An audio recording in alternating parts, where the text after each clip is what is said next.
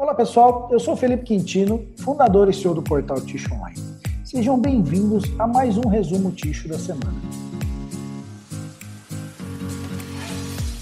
Bom pessoal, essa semana nós começamos aí com um evento da RISE, né, a Conferência Latino-Americana da RISE, que esse ano foi online, né, é, por conta da pandemia do novo coronavírus. Esse evento não pôde ser realizado em São Paulo, como todos os anos é realizado, e com isso foi um evento online e nós participamos. Ah, no primeiro dia do evento, foi falado sobre celulose e sobre o mercado de tixo.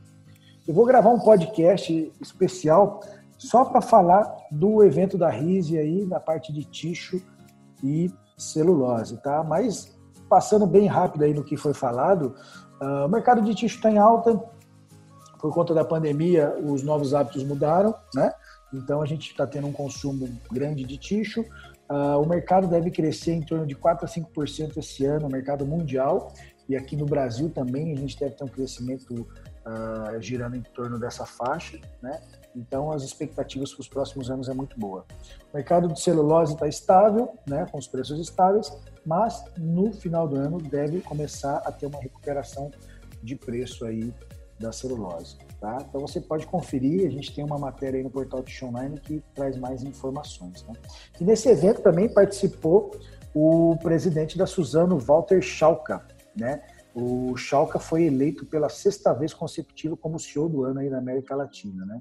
E nesse evento também ele falou que as questões sanitárias devem também aumentar o consumo de tixo no Brasil. Então todo mundo seguiu nessa mesma linha né, das questões sanitárias, dos novos hábitos de higiene. Né? Então, o consumo deve aumentar. E o presidente do grupo CMPC também, uh, também esteve presente aí participando da conferência e ele também enfatizou né, que o aumento do consumo de tixo deve vir de acordo com os novos hábitos de consumo. Né?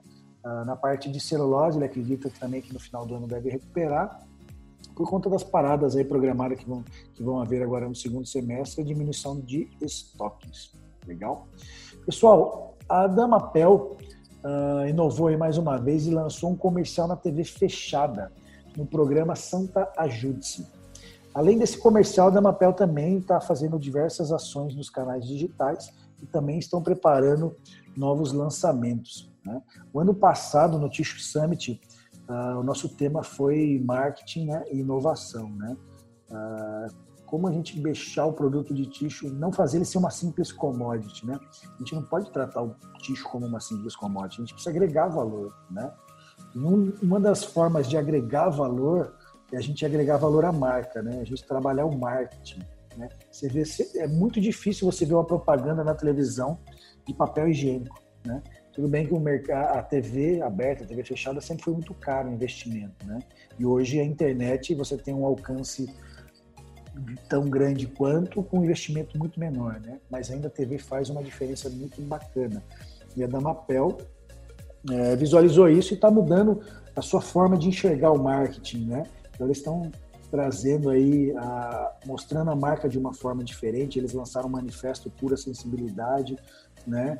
E, e eles estão conseguindo né, levar a marca mais próxima do consumidor né? E, consequentemente, isso vão, vão trazer novos produtos, vão agregar valor ao produto, né?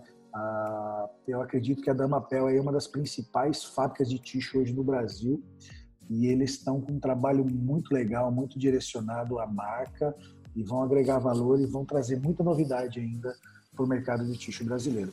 Confere lá no site que tem uma matéria falando e tem o vídeo que foi veiculado também nas mídias aí na, na TV fechada. Você pode conferir tudo lá. Pessoal, um pouquinho de notícias de tixo no mundo. Né? A pandemia do novo coronavírus uh, fez também com que a Renova, maior fabricante de papel tixo aí de Portugal e o maior case de papel tixo do mundo, né? eles revis, revisassem as suas estratégias. Né? E no meio da pandemia, a Renova abriu uma loja online na China. Isso mesmo, na China. E agora eles estão mirando o mercado do México, tá? E onde eles devem desenvolver um parceiro local. Na minha visita agora em fevereiro lá na Renova, uh, conhecendo a fábrica, conversando com o Paulo, conversando com o Nuno, que é, que é o diretor deles de inovação, que é um cara muito bacana, me recebeu muito bem. A Renova, o papel colorido deles é o cartão de visita, né? Eles querem ser reconhecidos mundialmente. Hoje eles exportam, acho que, se eu não me engano, para mais de 70 países. E o colorido é o cartão de visita, não que ele seja a maior, o maior volume, que não é, o branco é o maior volume, mas o colorido é o cartão de visita, né? E eles querem, eles têm um propósito muito bem definido, eles querem ser conhecidos no mundo inteiro como o papel mais sexy do mundo, né? O, o papel ticho deles vai ser um objeto de decoração, um objeto de presente, né? Então você vai na casa de alguém, você vai presentear eles com papel higiênico renova.